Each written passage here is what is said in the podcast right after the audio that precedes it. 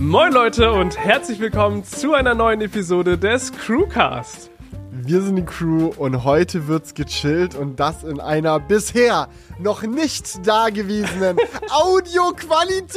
Ich bin so hyped, Leute, wie ich wirklich, ich weiß nicht, wie das passiert ist. Das kannst du mir auch gleich genauer erklären, Julian, aber Julian hatte eine Erleuchtung und hat tatsächlich letzte Woche ein Shure SM7B Mikrofon bestellt. Das heißt, wir nehmen jetzt mit denselben Mikrofonen auf. Nach so viel, ich glaube, wir haben haben wir jemals mit denselben, wir hatten, glaube ich, mal eine Zeit lang Doch, mit dem ja, ja. Road, äh, Road Podcaster, glaube ich, beide aufgenommen. Mhm. So, aber jetzt ist wirklich, ah, Julian, willkommen auf der grünen Seite des Grases.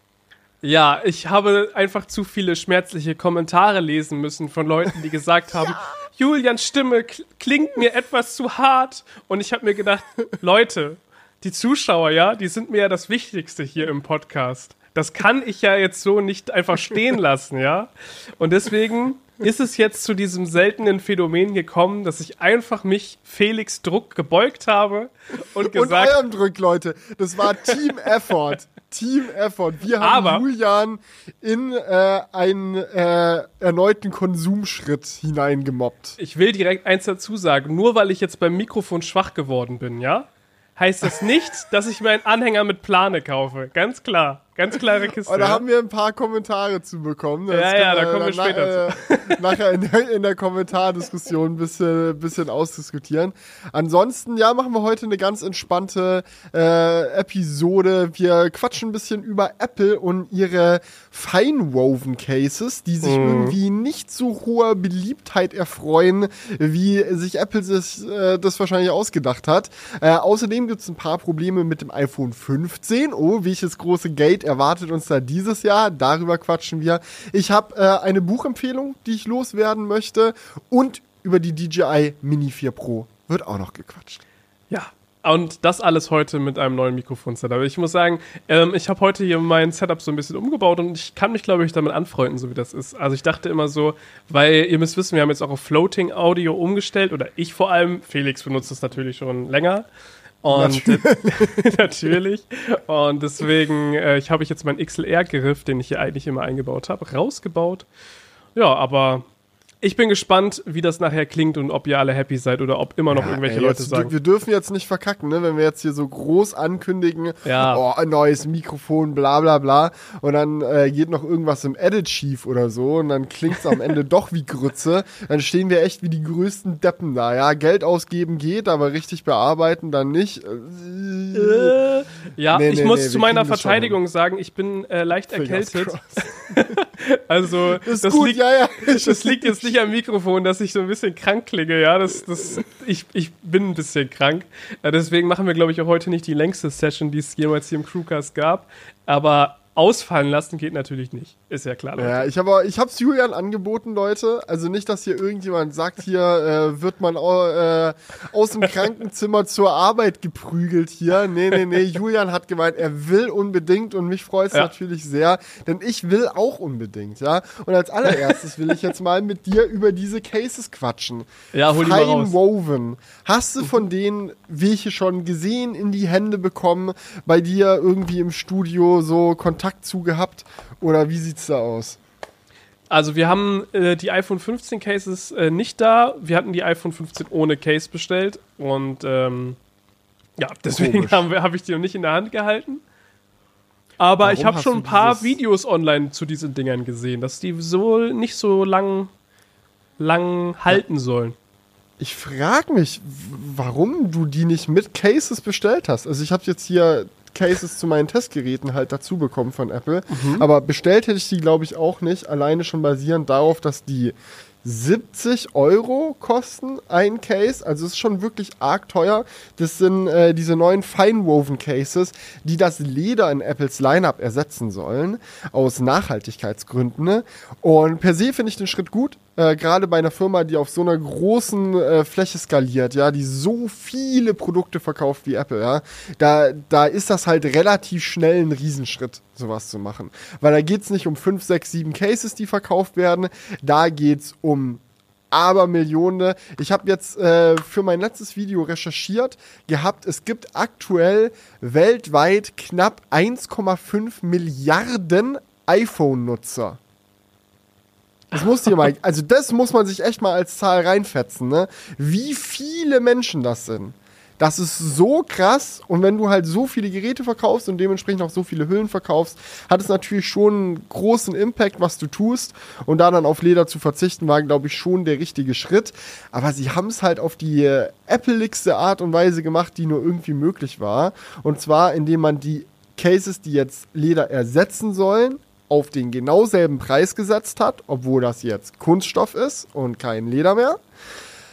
Ja, und natürlich hat man sich auch in der Keynote hingestellt und gesagt, dass man diese Veränderung nicht nur der Umwelt zuliebe gemacht hat, sondern auch, weil Fine Woven in jeglicher Hinsicht ein besseres Material ist. Okay, und das äh, scheint wohl nicht so der Fall zu sein, weil ich habe schon einige Videos gesehen, wo dann da irgendwelche Spuren drauf sichtbar sind und wo das halt einfach das Material schon nach kürzester Zeit nicht mehr ebenso anschaulich ist. Also, ähm, ich sag mal so, dieses, dieses Feinwoven, das ist halt so Feingewebe, heißt das auf Deutsch. Das sind quasi so ganz, ganz dünne Kunststoffschnüre, die zu einem ganz engen äh, gewebten Stoff zusammengewebt wurden. Und wenn du das erstmal anfasst, also diese Hülle, die habe ich jetzt hier gerade frisch ausgepackt, die fühlt mhm. sich weich an, die fühlt sich toll an, die fühlt sich hochwertig an. Dieses Case hat auch noch andere Kunststoffelemente und auch Metallelemente. Also das ist eigentlich schon schon ein ganz nett gemachtes Case. Ähm, und wenn ich das jetzt so an meinem iPhone hätte, dann würde ich wahrscheinlich sagen, ja, das ist ein hochwertiges Case, gehe ich mit 10 von 10. Mhm. Aber das Problem ist halt, dass sie sich halt auf der Keynote auch hingestellt haben und gesagt haben, ja, Ledercases haben ja auch das Problem, die nutzen sich so schnell ab. Da kriegen die dann mit der Zeit Charakter, wie Lederfans gerne sagen. Äh, andere Leute würden sagen, naja, es nutzt sich ab und ist dann, fällt dann irgendwann auseinander. Ähm, ja, und Apple meinte halt so, oh, dieses Problem haben sie behoben mit den Fine-Woven Cases. Und das ist einfach nicht der Fall. Äh, weil, wie Julian gesagt hat, die einfach sauschnell zerkratzen. Ich hatte jetzt hier zum Beispiel auch so ein, uah, jetzt ist runtergefallen, auch egal, so ein Fine-Woven äh, MagSafe Wallet das ist schon zerkratzt aus der Hülle gekommen. Weißt du, du machst so die Packung auf und da ist schon ein Kratzer drin. Und diese Kratzer, muss man vielleicht auch mal dazu sagen, zerstören das Material nicht wirklich. iFixit hat sich das, glaube ich, unter Mikroskop angeschaut oder irgendwer anders. Also da gab es einige sehr, sehr geile Aufnahmen davon, wie diese Struktur eigentlich gemacht ist und so. Die geht nicht kaputt, wenn du die zerkratzt.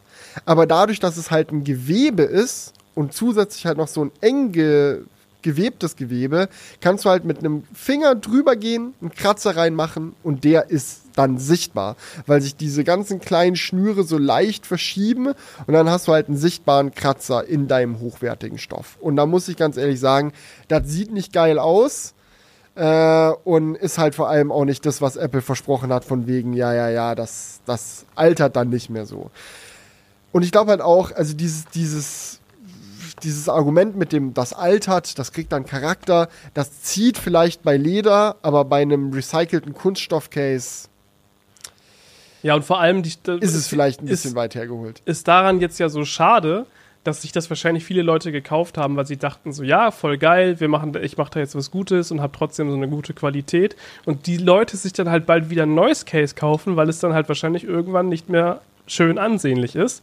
Und ähm, ich meine, prinzipiell ist es ja vollkommen in Ordnung für einen Case auch 70 Euro zu zahlen, wenn es halt eine gute Qualität hat und man dann auch wirklich die ganze Zeit damit happy ist und das mehrere Jahre benutzen kann.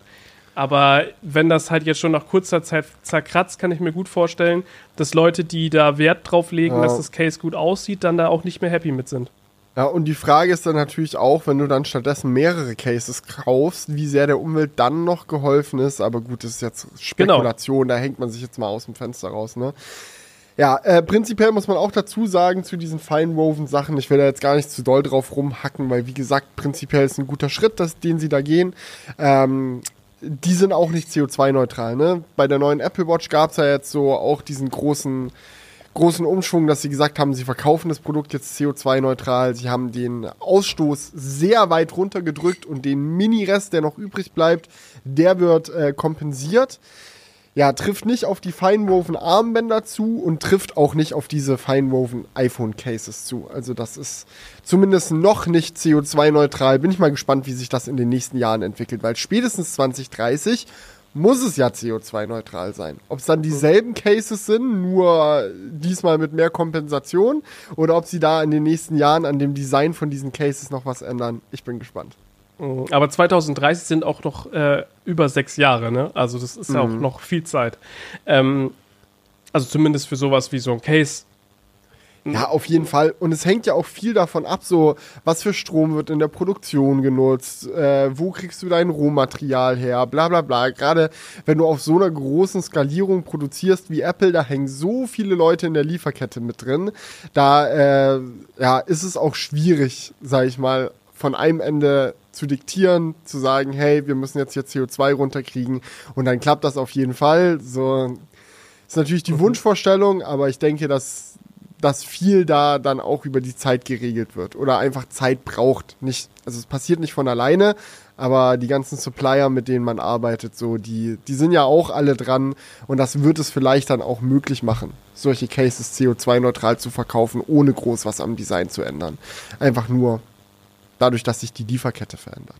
Ich glaube auch, dass diese Produkte noch eher simpel sind, ähm, CO2-neutral zu machen. Ich glaube, solche äh, Produkte wie dann ein Vision Pro oder irgendwas wird dann schon kompliziert. Oh ja, Vision Pro ist ja per se schon sehr komplex und dann noch, noch Ja. ja. es, es wird spannend. Es wird spannend. Aber gut, kommen wir zu einem anderen Apple-Produkt, wo die Leute scheinbar auch ein bisschen sauer sind. iPhone 15. Ja. Ähm, weil da ist ja die Sache folgende, wir haben da schon drüber gesprochen, die Rückseite ist jetzt ja anders konstruiert, sodass man die halt abnehmen kann. Es ist nicht mehr so stark verklebt. Ich glaube, das kann man grundsätzlich sagen. Und du kannst ähm, jetzt einfacher quasi an das Mainboard kommen. Und ähm, genau diese Eigenschaft wird dem iPhone 15 bei Drop-Tests jetzt zum Verhängnis. Denn tatsächlich ist es so, dass äh, es jetzt einige Drop-Tests gab, wo dann das iPhone halt runtergefallen ist und halt direkt die Rückseite gesplittert, gesplittert ist. Ja, So, und das, hatte ich ähm, auch gesehen. Ja, das ist jetzt nur eine Sache, wie soll man damit oder was soll man davon jetzt halten? Weil auf der einen Seite ist es, äh, ja, das ist der Grund dafür, dass das so passiert, dass Apple halt das umstrukturiert hat, damit man es einfacher reparieren kann. Wenn es dadurch halt auch einfacher kaputt geht, ist natürlich so das Ding, was soll man davon jetzt halten? Ne? Also das äh, ist natürlich eine schwierige Frage. Ja, also vielleicht zur Erklärung nochmal dazu. Also äh, man kann schon sagen, dass es bisher halt weniger leicht gebrochen ist, so diese Glasrückseite vom iPhone, weil die halt komplett verklebt ist. So, und von dem sind sie jetzt weg. Jetzt hast du halt so eine kleine Luftschicht zwischen der Glasrückseite und dem tatsächlichen internen Aluminiumgehäuse von den iPhones. Und diese Lücke erlaubt halt für eine gewisse Flexibilität, die dann beim Splittern zum Tragen kommt. Ja, äh, ist natürlich ein bisschen unglücklich. Ich hatte es zuerst tatsächlich gesehen im Video von Jerry Rick Everything. Der nimmt ja die iPhones immer gerne oder jegliche technischen Geräte auseinander, wenn die auf den Markt kommen. Zerschraubt die, zermackt die, versucht mal ein bisschen an den rumzubiegen, guckt, was geht.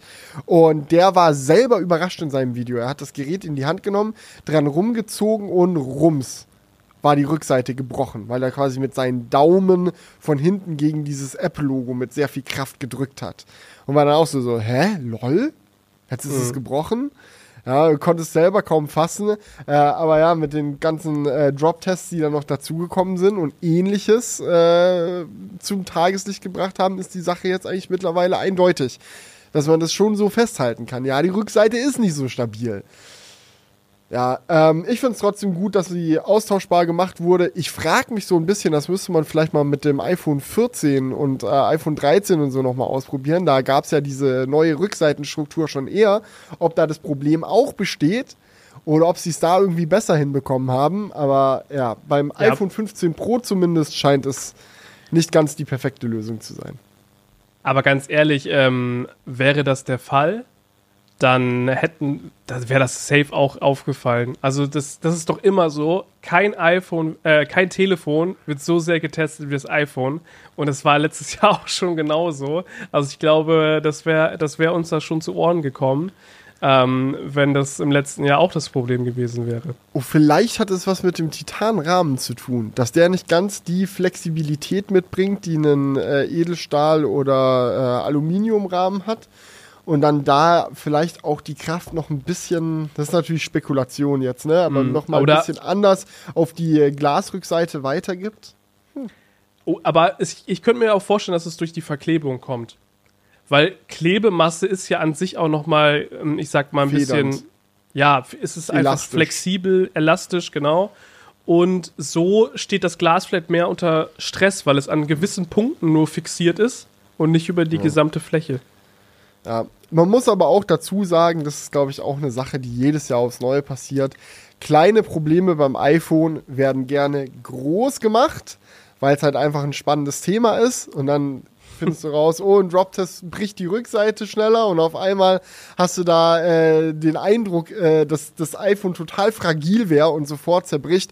Ich denke, da kann man trotzdem nochmal Entwarnung geben. Also es ist jetzt nicht so, dass du, wenn man sich ein iPhone 15 holt, man Angst haben muss, dass es beim ersten Drop sofort alles komplett zersplittert, vorbei aus, aus Ende, ja, Porzellan-iPhone gekauft aus Versehen, upsi.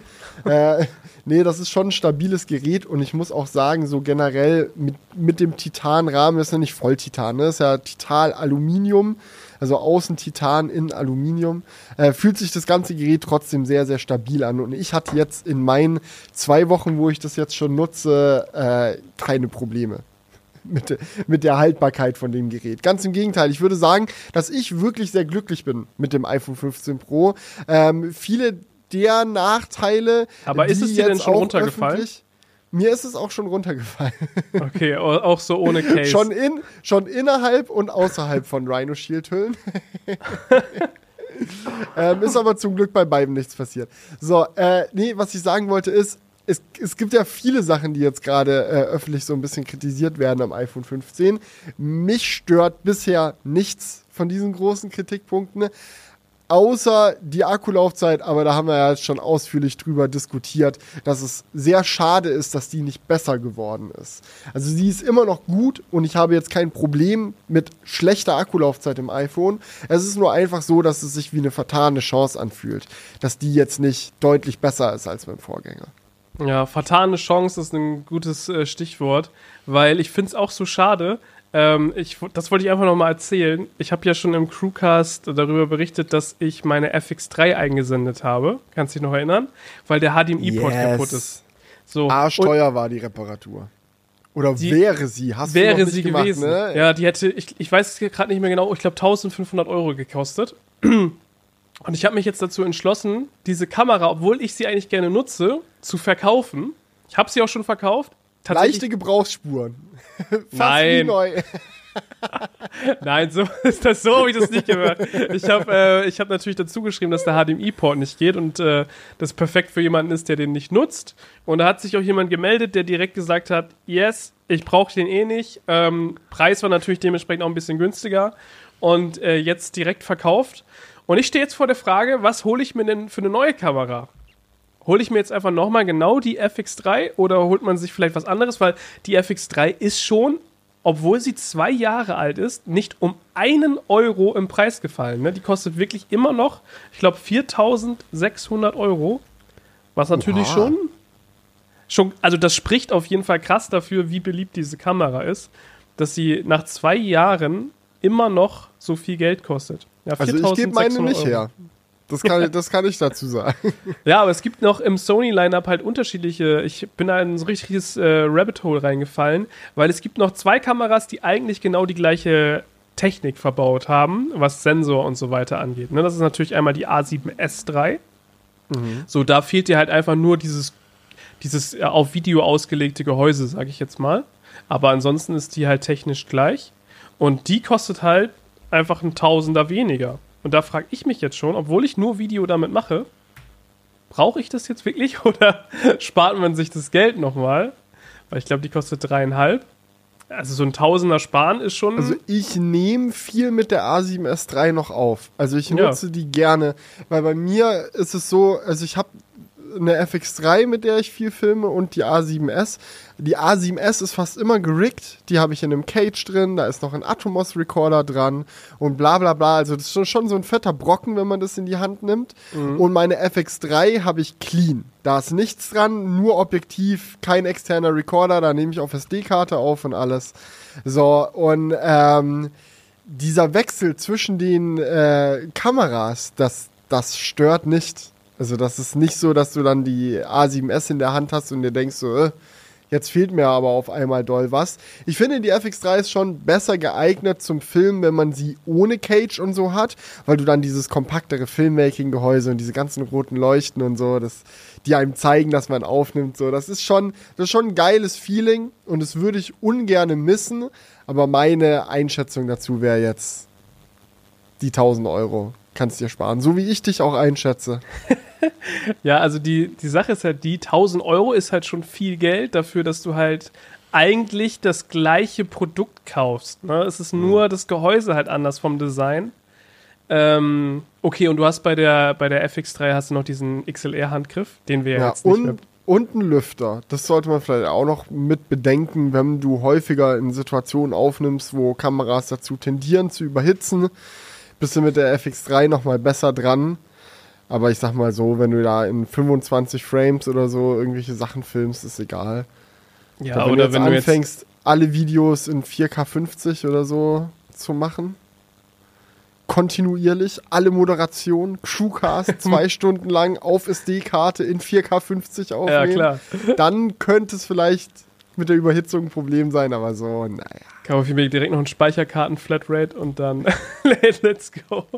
Ja, aber ähm, das, das Ding mit der Hitze ist ja dann bei der ZVE1 nochmal krasser, weil das ist ja die ebenfalls eine Kamera, die genau die, also jetzt nicht exakt die gleiche, aber den gleichen Sensor mhm. und dementsprechend eigentlich die gleiche Bildqualität liefern kann wie auch die FX3 und die kostet dann halt nur 2200 Euro, ist nochmal kompakter und ähm, habe ich auch schon viel mit rumgespielt und ich muss sagen, mit der komme ich auch sehr gut zurecht. Äh, und die ist halt noch mal günstiger, ne? Aber da hast du dieses Überhitzungsproblem. Ich glaube, bei der A7S3 ist das nicht so das Thema. Ja, da, da fällt das nicht so ins Thema. Da, da fällt das schon beim iPhone 15 mehr auf. Ja. da wollte ich vorhin auch noch kurz, kurz drauf zu sprechen kommen. Äh, da scheint es ja so zu sein, dass der, dass der Prozessor häufiger mal warm läuft. Mhm. Ja, äh, ich muss sagen, bei normaler Benutzung im Alltag ist es mir nicht aufgefallen. Es ist mir auch nicht aufgefallen beim äh, normalen Zocken, sage ich mal. Ich habe aber dieses Resident Evil durfte ich schon ausprobieren, äh, wo er dann diese, diesen PS5-Port quasi auf dem iPhone laufen lässt. Und du hast ja halt dieses volle Spiel. Und da wird das Gerät schon sehr heiß. Man muss natürlich dazu sagen, dass es mehr Leistung hat als bisher. Also es wird wärmer, aber kann auch mehr. Ähm, ja, nichtsdestotrotz, ne, es ist nicht so ganz das, was man von einem 3-Nanometer-Chip erwartet hat.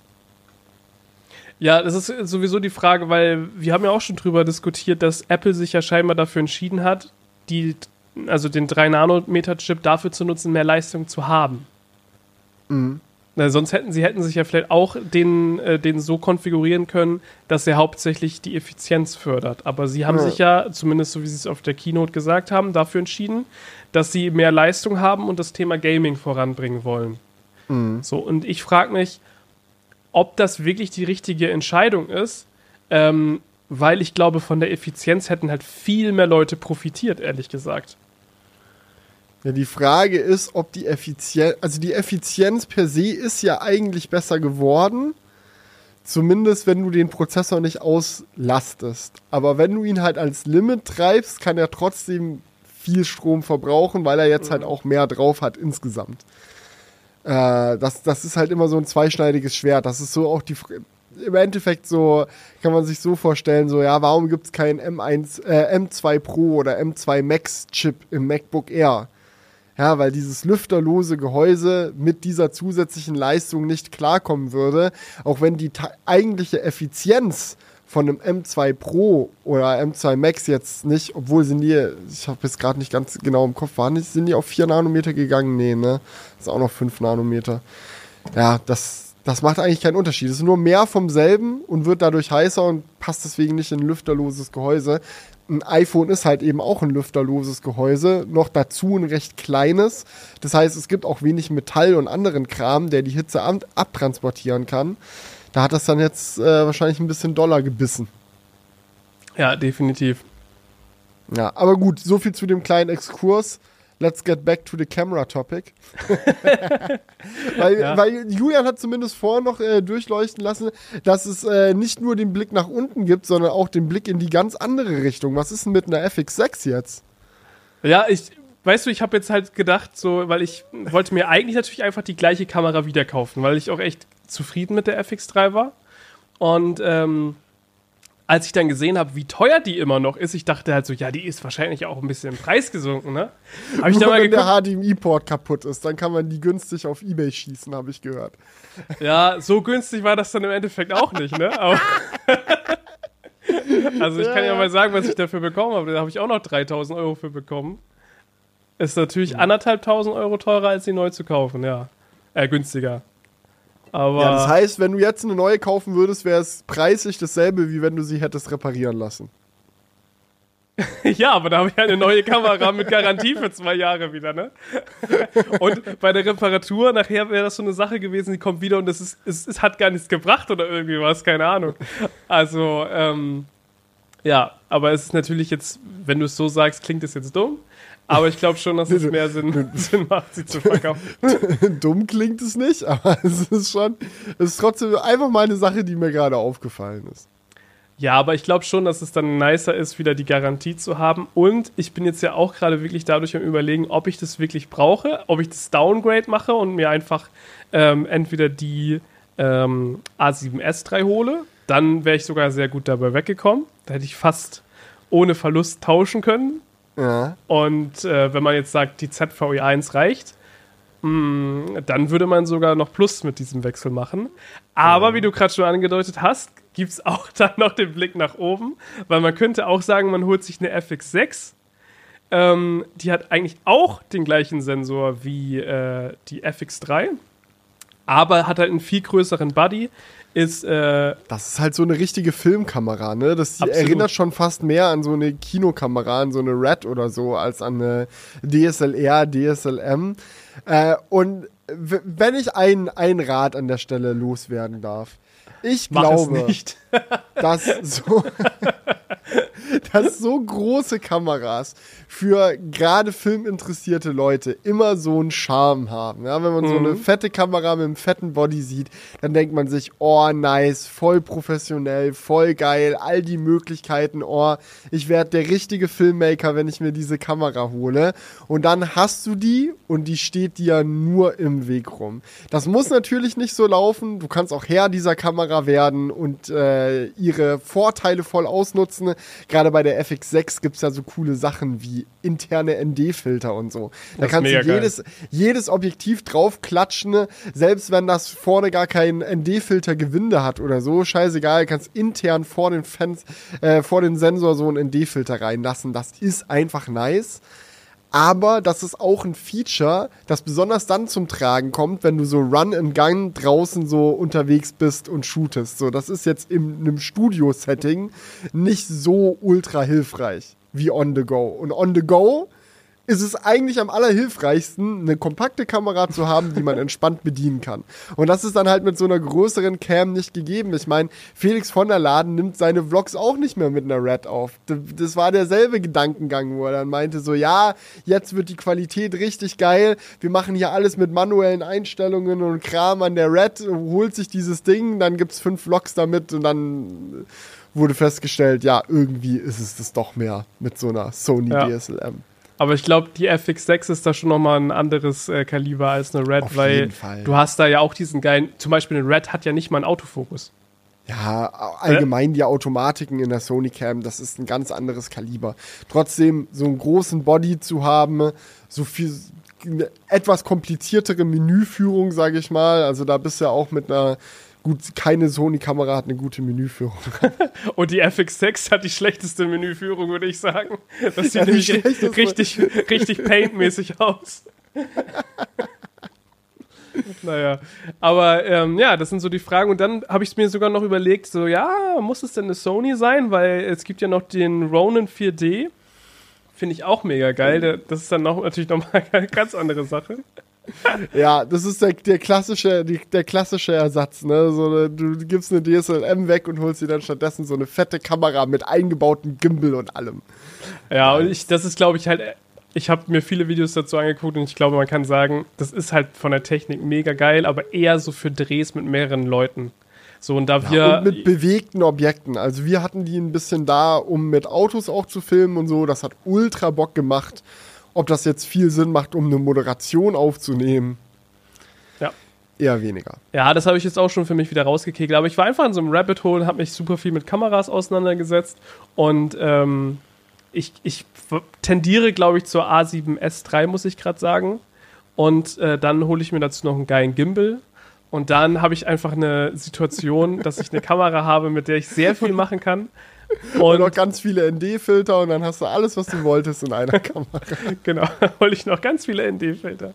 Aber ND-Filter sind auch so scheiße teuer, ne? Teilweise, wenn du dir so einen variablen guten holen willst. Das ist echt heftig. Gut. Dann würde ich sagen, machen wir es einfach mal so dass wir Machen wir mal Werbung jetzt. Sponsor zum Sponsor kommen.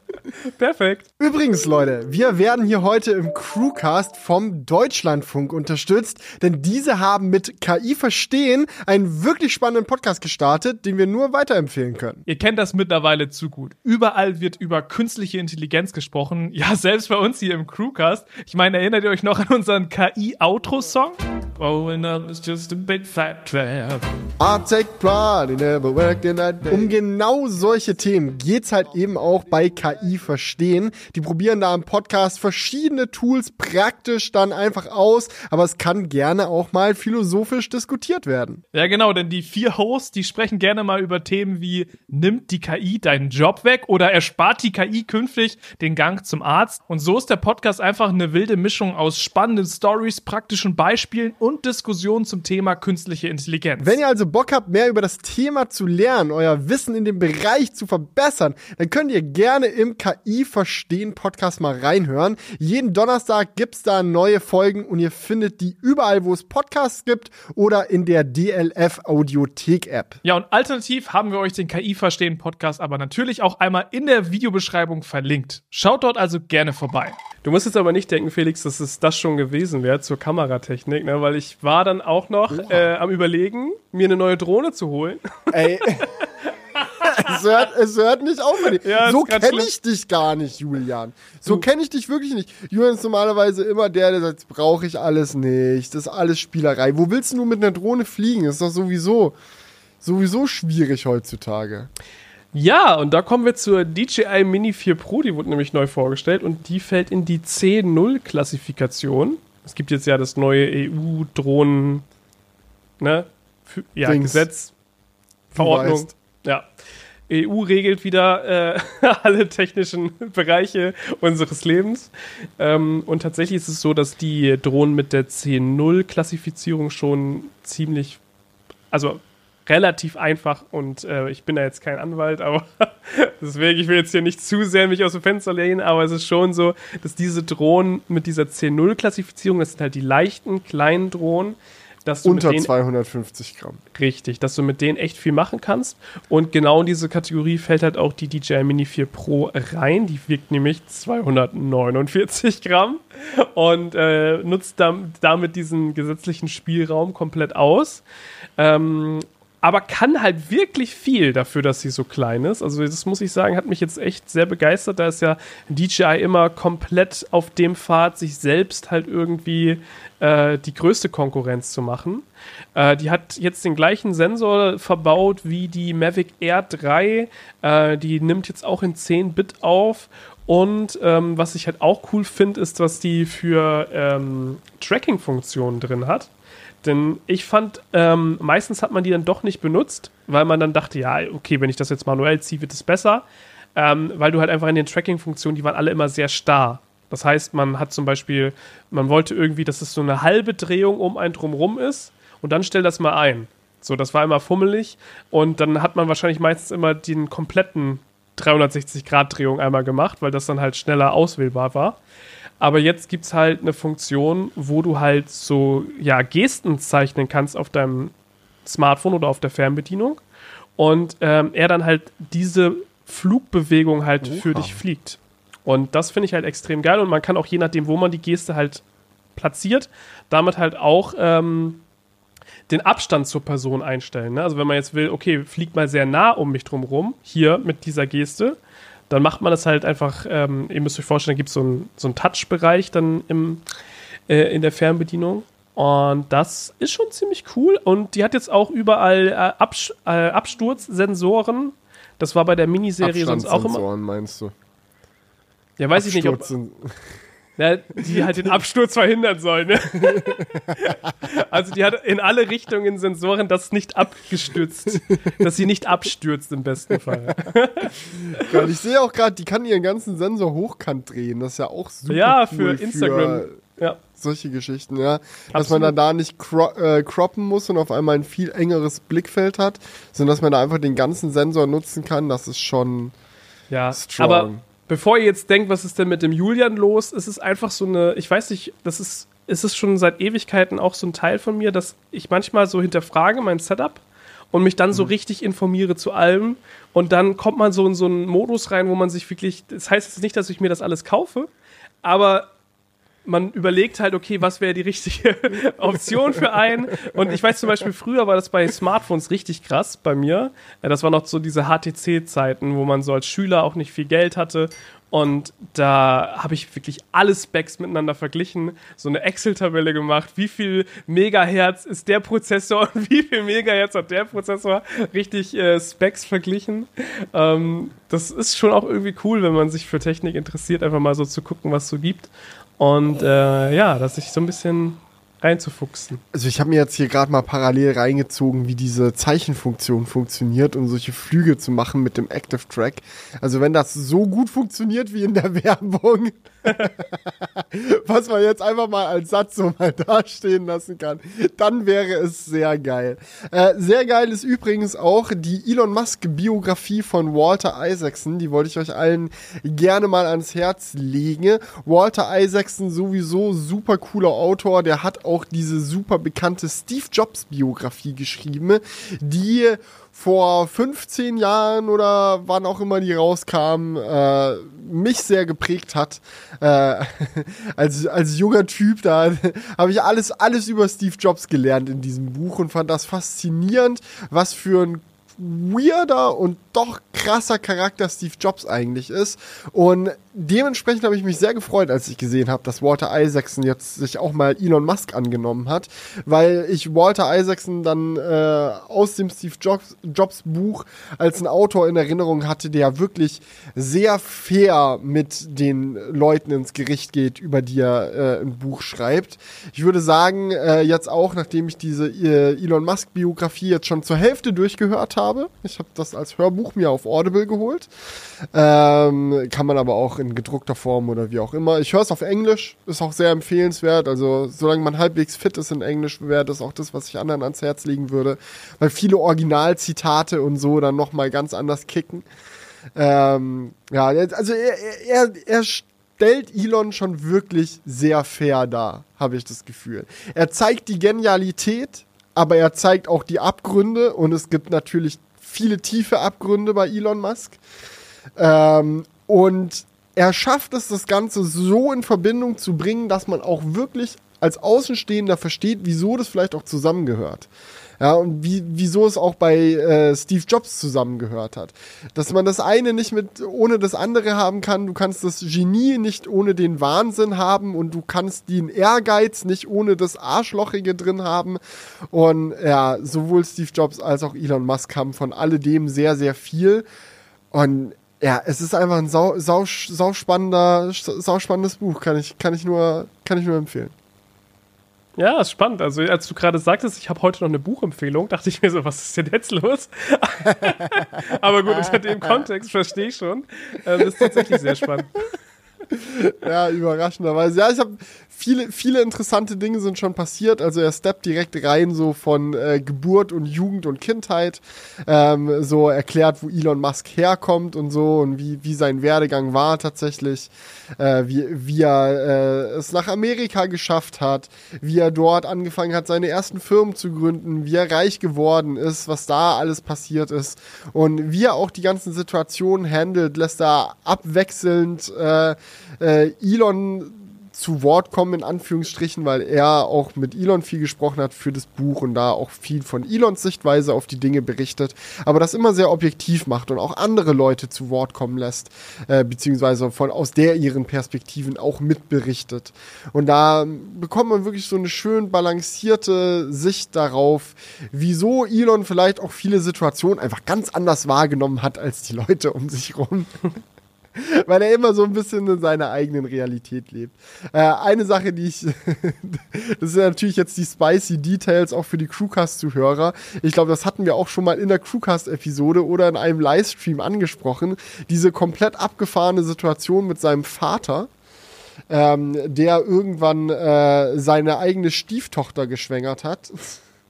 Ja, das klingt genauso falsch, also es ist genauso falsch, wie es klingt. Ähm, also oh, Elons Dad hat halt nach, nach Elons Mom, er hat sich von Elons Mom getrennt, dann eine neue Frau an Start gekriegt und von deren Frau, die hatte schon Kinder. Ja, die Tochter, mit der ist er dann später noch zusammengekommen und hat Kinder gekriegt, also mit seiner eigenen Stieftochter quasi.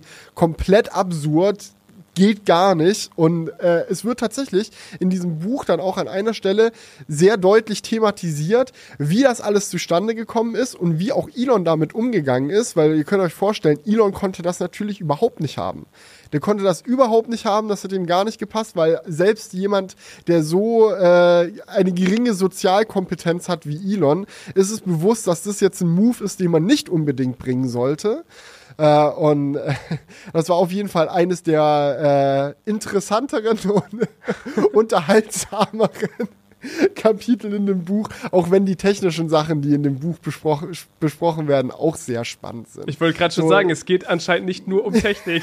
Also ein bisschen Gossip es geht ist auch dabei. Um nee, dieses ganze Familiendrama ist auch Teil der Persona Elon Musk, erklärt viel darüber, wie Elon Musk seine Firmen auch führt äh, und wieso er häufig so impulsiv reagiert, so emotional äh, schnell eingeschnappt ist und solche Sachen. Also also der, ist, der hat es wirklich nicht leicht getroffen mit seiner Familie, der, der gute Elon. Also äh, sein Vater ist wirklich die Nummer eins Stressfigur in seinem Leben, die ihm immer wieder Schwierigkeiten bereitet hat. Äh, und äh, parallel dann da noch äh, eine Raketenfirma zu gründen und alle anderen Dinge. Also das ist was da abging. Also die, die Gründung von SpaceX war da auch echt so ein, so ein Part. Da wusste ich bisher noch nicht so viel drüber. Also mir war schon klar, dass SpaceX länger gab als Tesla und äh, Elon mit Tesla erst angefangen hat, als es SpaceX schon ein Weilchen gab. Ähm, aber wie brutal radikal diese Entscheidung eigentlich war, überhaupt SpaceX zu gründen, ist an Absurdität eigentlich nicht zu übertreffen. Weil Elon halt super reich geworden ist durch diesen PayPal-Deal und sich dann gedacht hat, okay, was mache ich mit meinem Geld und sich wirklich so diese, diese Mission zu Herzen genommen hat. Ich, nee, ich fliege zum Mars. Also darum ja. geht es ja. Und es gibt da diese eine Stelle, wo er ganz genau erklärt, wieso er sich dazu entschlossen hat, seinen frisch gewonnenen Reichtum komplett aufs Spiel zu setzen, um diese Mission zu, äh, zu erreichen, um wirklich auf den Mars zu kommen. Und das fand ich so faszinierend. Elon spricht da von einer sehr fragilen, kleinen ähm, Flamme der Consciousness. Was heißt Consciousness jetzt nochmal auf Deutsch? Äh, also Wahrne Wahrnehmung, ja. Ähm, See Boah, fuck, jetzt hänge ich wirklich fest. Was heißt Consciousness auf Deutsch? Ja, Wahrnehmung fand ich schon gut. Juiceness. ja. Bewusstsein ist das deutsche Wort. also wie gesagt, Leute, ich empfehle es euch auf Englisch. Äh, nee, äh, Bewusstsein. Ähm, es gibt keinen Beweis dafür, dass außerhalb unseres menschlichen Planetens Bewusstsein existiert. Als Konzept. Man kann davon ausgehen, dass es das vielleicht gibt. Viele gläubige Leute würden sagen, naja, Gott hat ein Bewusstsein, dies, das. Gott ist aber eine Glaubenssache, keine Wissenschaftssache. Und als Wissenschaftler steht Elon dann da und sagt, naja, es gibt keinen Beweis für Bewusstsein außerhalb unseres Planeten. Wenn wir wollen, dass Bewusstsein etwas ist, das langfristig existiert, müssen wir als Menschheit eigentlich alles daran setzen, Bewusstsein zu schützen, überlebensfähig zu machen. Und wenn alles Bewusstsein, das es im gesamten Universum gibt, nur auf der Erde rumhockt, dann ist es eigentlich ziemlich fragil und gefährlich. Weil wenn irgendwas mit der Erde passiert, irgendwas geht komplett hops, Erde geht hops, keine Ahnung, dann könnte das das Ende von Bewusstsein als gesamtes Konzept sein. Und das wollen wir nicht, das geht nicht, deswegen müssen wir es schaffen, auf andere Planeten zu reisen und deswegen will ich das jetzt voranbringen, auch wenn ich dabei mein ganzes Vermögen verliere. Let's go. Das war so die Erklärung. Und okay. Und das, das hat er damals gesagt oder hat er das so im Nachhinein jetzt gesagt? Nein, das hat er damals auch schon gesagt. Das hat er auch damals in Interviews gesagt. Krass. Und es ist, und die Herangehensweise, also, das ist so, da, da haut er solche Statements raus und du denkst ja, oh, Elon Musk, ein Philosoph, ein großer Denker. ja, aber dann geht das Buch weiter und erklärt, wie Elon versucht hat, das hinzubekommen. Und die ersten Schritte waren einfach so lost und kom komplett, komplett. Also jetzt im Nachhinein kann man natürlich drüber lachen, weil man weiß, wie er es geschafft hat, SpaceX zu einer profitablen Firma zu bringen, die nicht jeden Tag um äh, den Bankrott bangen muss und deswegen verhältnismäßig in Ruhe die Mission auf dem Mars zu landen nachverfolgen kann.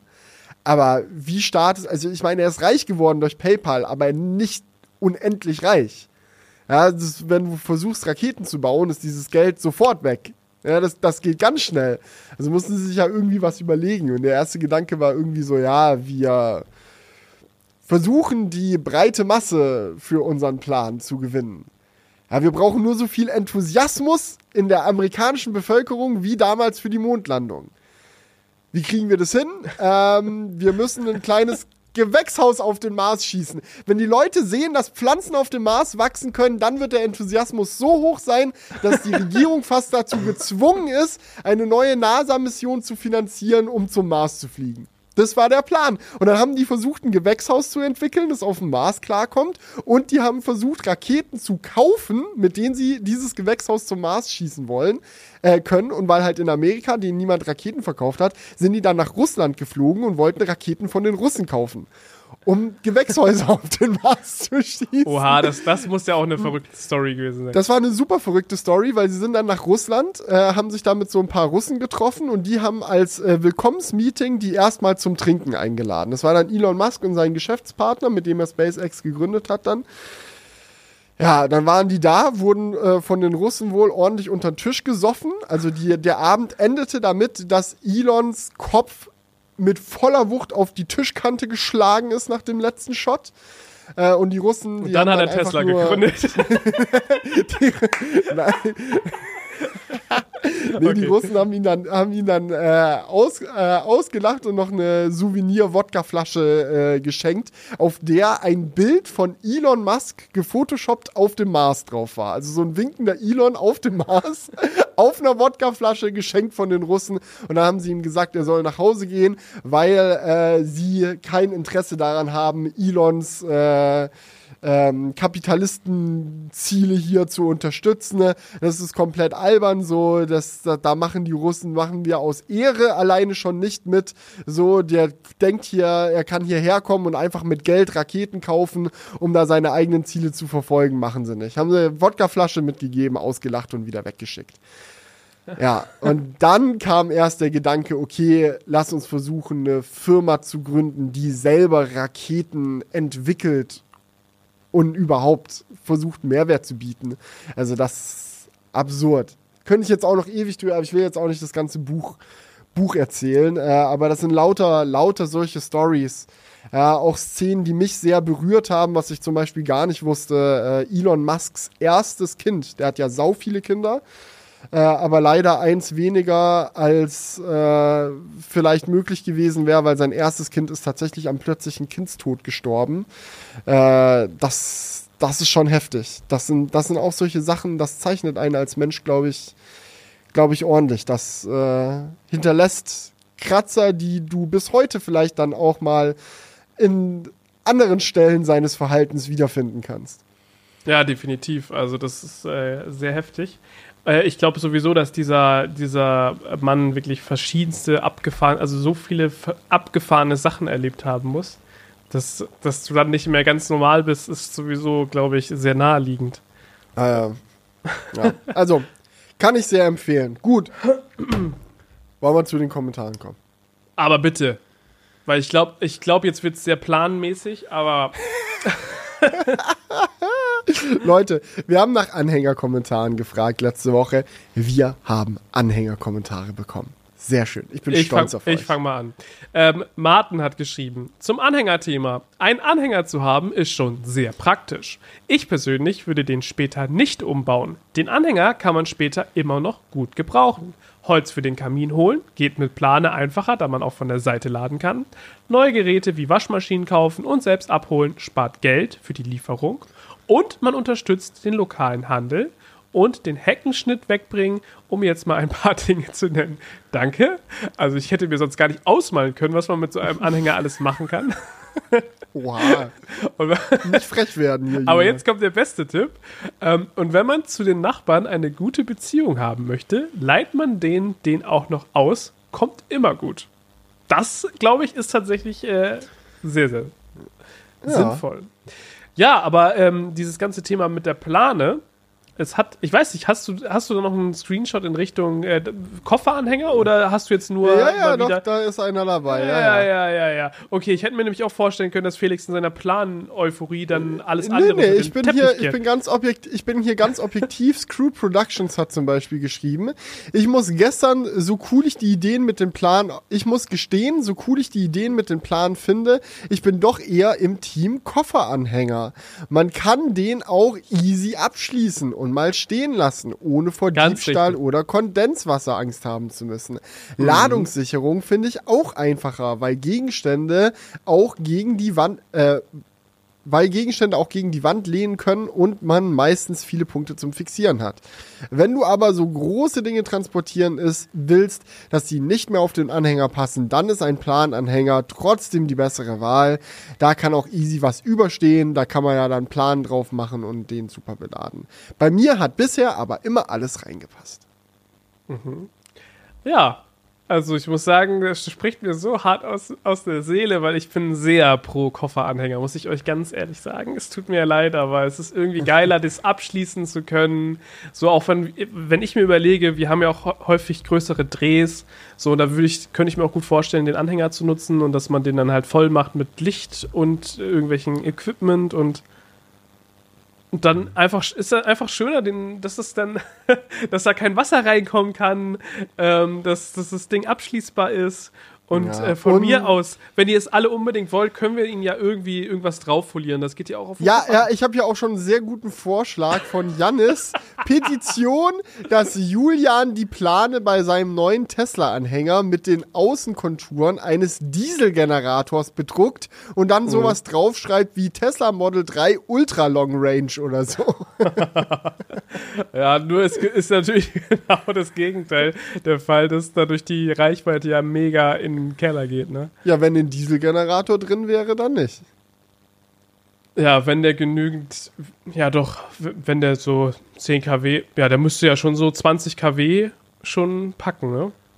Mm. Damit der gen Du kannst ja beim du kannst ja beim Fahren gar nicht laden, worüber reden wir hier überhaupt?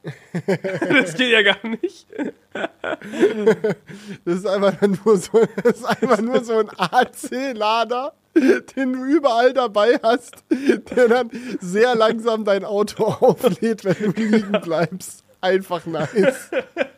Genau, wenn es beim Fahren gehen würde, wäre es ja vielleicht sogar noch etwas, das irgendwie eine Daseinsberechtigung hat, aber Also das geht sicherlich halt nur, wenn man da sehr wild dran rumlötet. An allen Ecken und Enden. Und Ja. irgendwie da so einen direkten Zugang zum Akku oder so noch legt, keine Ahnung. Aber über den äh, Ladeport während der, während der Fahrt laden geht natürlich nicht. Ja, Ja. Katrin hat noch geschrieben, beim Model 3 Standard Range gibt es manchmal Stress mit dem TÜV bei der Eintragung nachgerüsteter Anhängerkupplungen. Hat was mit dem zulässigen Gesamtgewicht zu tun, geht gerade durch die Foren. Also Julian, aufpassen. Ja, das äh, würde mich nochmal interessieren, Katrin, ob du da genauere Details dazu hast, weil ich habe da auch mal, ich weiß nicht von welchen Foren du redest, ich habe auch mal geguckt und da jetzt nicht so viel zu gefunden, ehrlich gesagt. Weil diese Anhängerkupplung, die ist schon auch dafür ausgelegt, dass man dann dort einen richtigen Anhänger dran macht. Und vom Gesamtgewicht sollte das auch gehen. Mm, Weil du musst natürlich beim Gesamtgewicht immer gucken, dass immer diese dreieinhalb Tonnen nicht überschritten werden.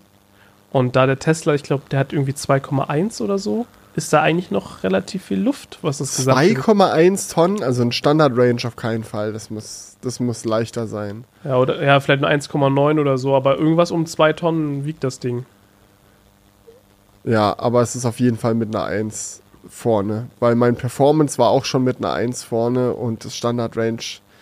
Gut, die Energiedichte bei dem Akku ist nicht so hoch, aber ja, was haben wir denn hier? Äh, Tesla Model 3 Leergewicht mit Fahrer 1684 Kilo, das kann ich mir fast gar nicht vorstellen, das ist ja nicht. Nicht. naja, das ist für ein Auto immer noch viel.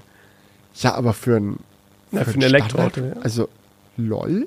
1,6 sagst du? Ja. Sagt Wikipedia. Ich, ich, ich zitiere hier nur Wikipedia. Ich mache ja. Ich, Ich müsste ich, mal meinen Ich Fahrzeugschein gebe schauen. keine Garantie auf die Richtigkeit der von mir verbreiteten Informationen. Super. Gut, dann machen wir mal direkt weiter, Ja, bevor hier- noch mehr halb. ja, hier Eevee Database sagt zum Beispiel, Leergewicht von einem Standard Range ist 1825 Kilo. Guck mal, wenn man noch überlegt, was damals, äh, als du dein Model 3 gekauft hast, da auch nur eingebaut wurde, da war ja nichts drin in diesem Fahrzeug. Nee, Also, das war eine Blechbüchse. Das war, Und das war wirklich. dass sich das Gewicht ein bisschen erhöht hat, könnte ich mir gut vorstellen. Ja, they came a long way seitdem, ne? Also, äh, wenn man sich mittlerweile mal das Highland anschaut, wie Premium sich das anfühlt im Vergleich zu dem, äh, meinem Model 3 damals, äh, alleine wie satt die Türen jetzt zugehen, wie viel Dämmung da drin ist, was sie an Fahrwerk gemacht haben und alles, also es ist schon krass wie viel sich da getan hat. Äh, eine Sache hat sich aber nicht geändert. Tesla ist immer noch ein riesiger Chaoshaufen.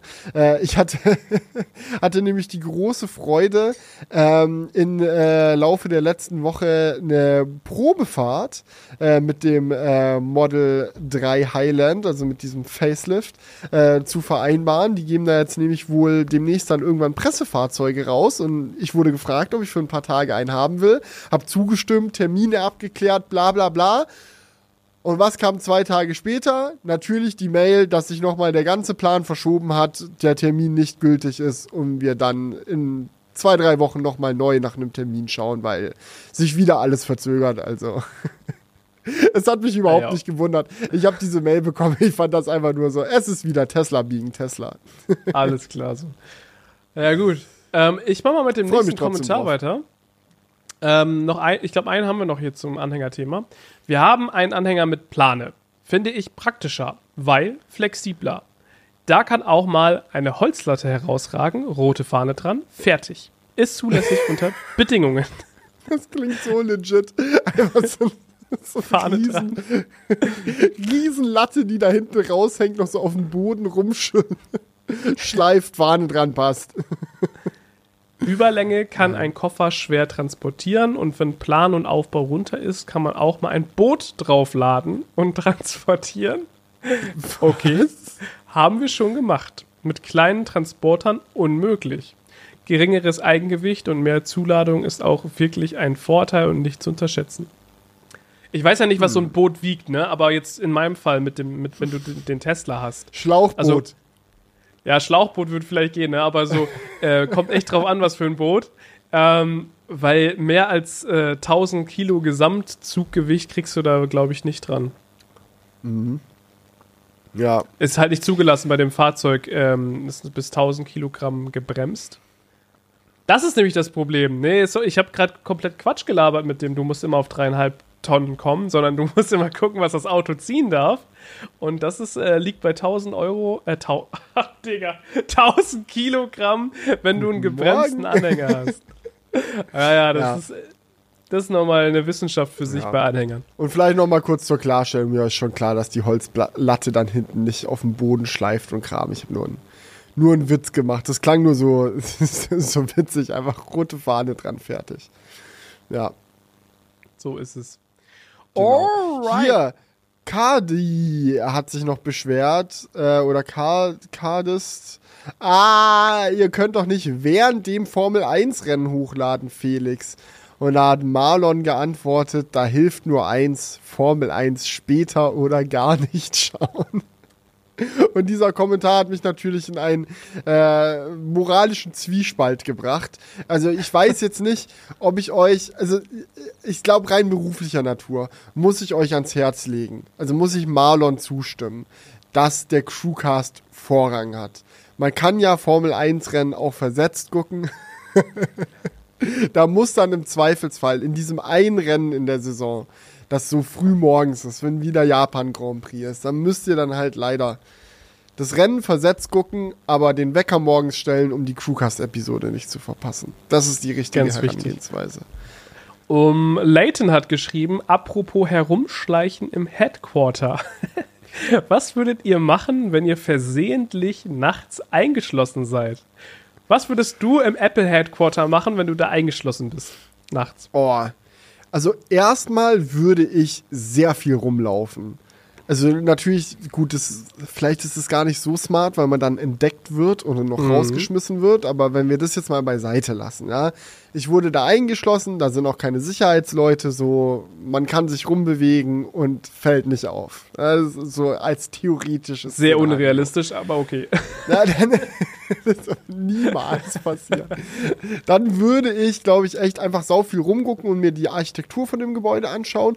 Was mich mega interessieren würde, ist herauszufinden, wo das Büro von Tim Cook ist und wie das aussieht.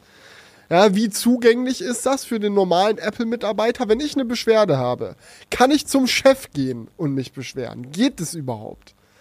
Oder muss ich da durch 5 Millionen Sicherheitstüren, bis ich überhaupt nur in die Nähe von diesem Büro komme? Das würde mich Und stark wenn ich bei diesem Büro bin, wie viel dekadenter ist das Büro als das Durchschnittsbüro in diesem Gebäude? Weil das Durchschnittsbüro ist sicherlich auch schon relativ dekadent. Ist, wir reden hier immerhin von Apple Park.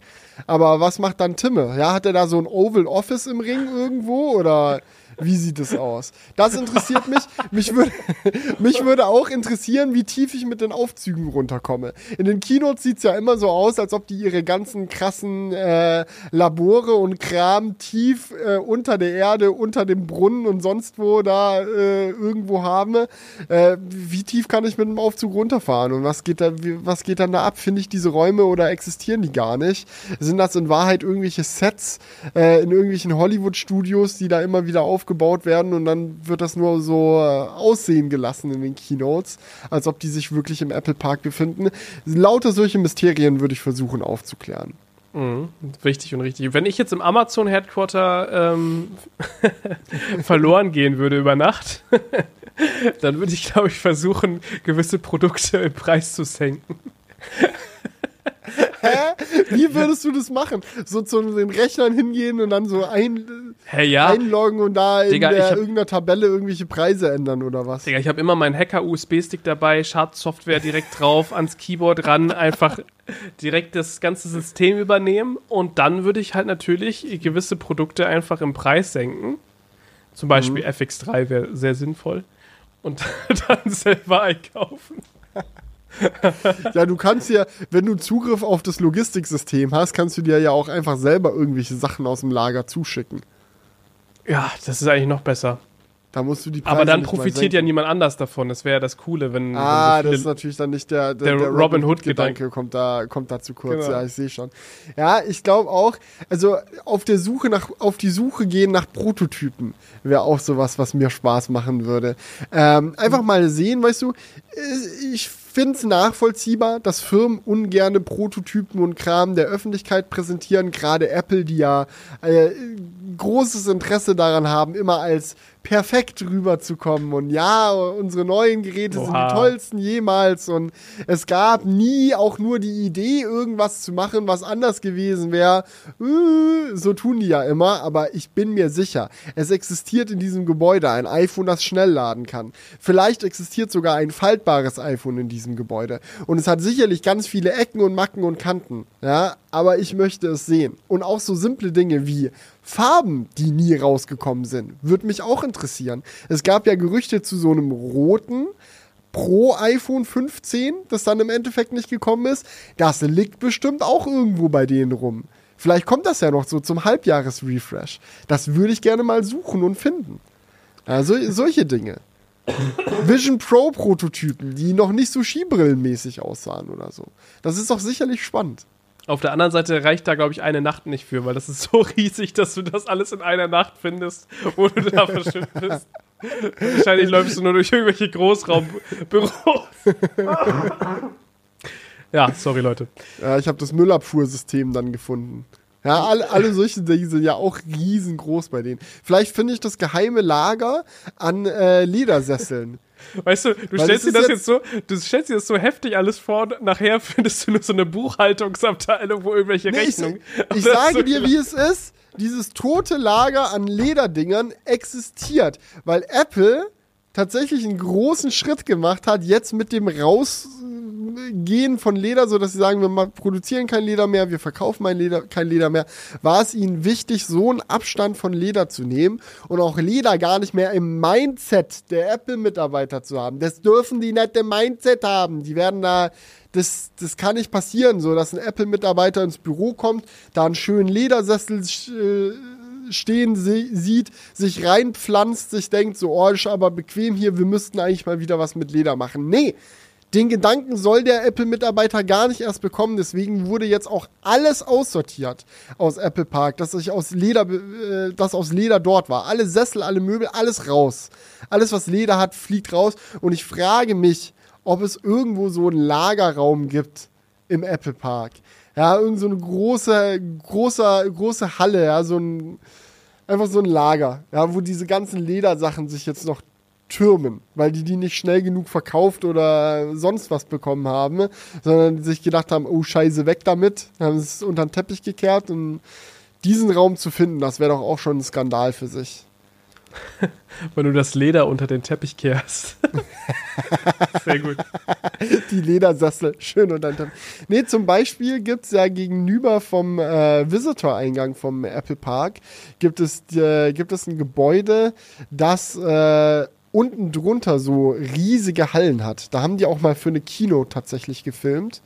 Äh, die sind meines Wissens nach noch komplett leer. Das hat so ein bisschen so ein Vibe wie, kennst du diese, äh, in Großstädten gibt es das häufig so im Untergrund, solche U Überflutungs- äh, Hohlräume, wobei äh, viel Regen und Kram, dass die sich halt füllen können, damit die Stadt nicht unter Wasser geht.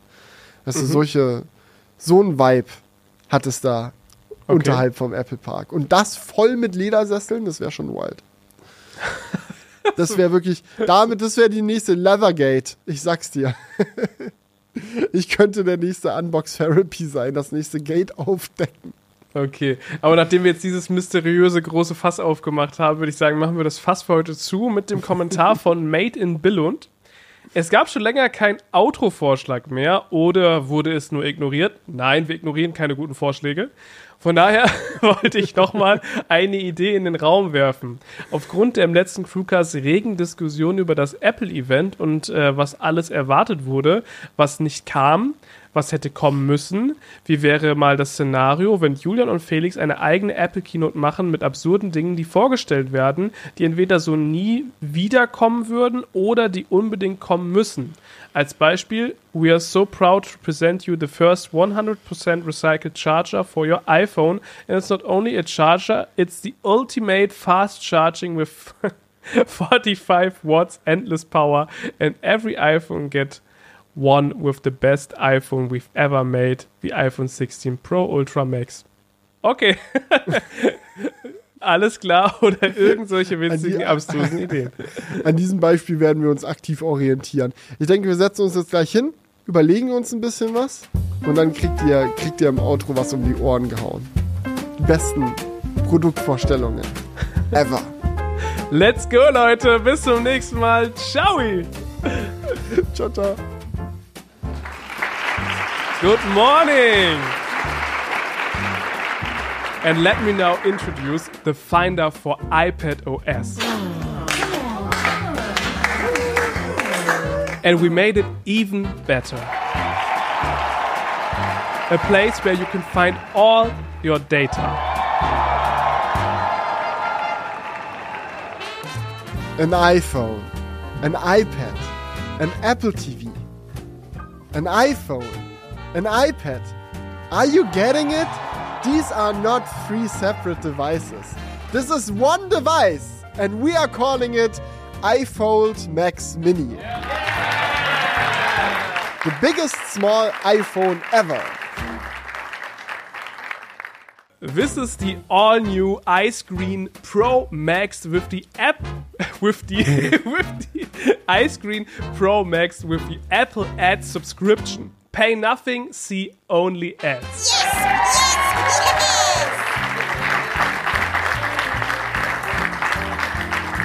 yes! Many of our customers send us feedback telling us how much they love apples, but they have one big problem.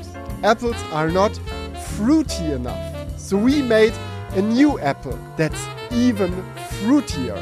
The Apple Apple. Available in yellow, green, blue, and titanium. Now starting at 199. Yum! We've made a small AirTag for years now, and our customers always tell us how much they love it. But if they could change one thing, for a lot of people it would be the size. So now we are introducing AirTag Pro Max. So big you couldn't even lose it if you wanted to. It even has legs to follow you around, so you will never lose it literally ever again.